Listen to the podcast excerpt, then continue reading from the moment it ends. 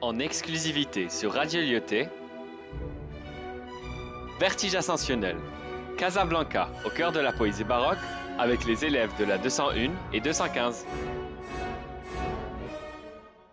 Évoluant sur l'axe Z, je vois toujours la même forme, couleur, lumière et ombre, la même vague blanche renfermant chambre, se superposant dans cet infini tour, plusieurs habitations mais une seule cour, cet édifice pilier du ciel sombre, de la nuit noire, froide de décembre, et le soleil chaud dont on attend le retour, cette même tour infinie comme l'ego de l'homme qui ne veut bien que des lingots, qui n'offre que pour recevoir plus que ce qu'il a dépensé, telles sont ses entreprises à rentabiliser de manière bien agile, à produire plus avant de vider Carquois.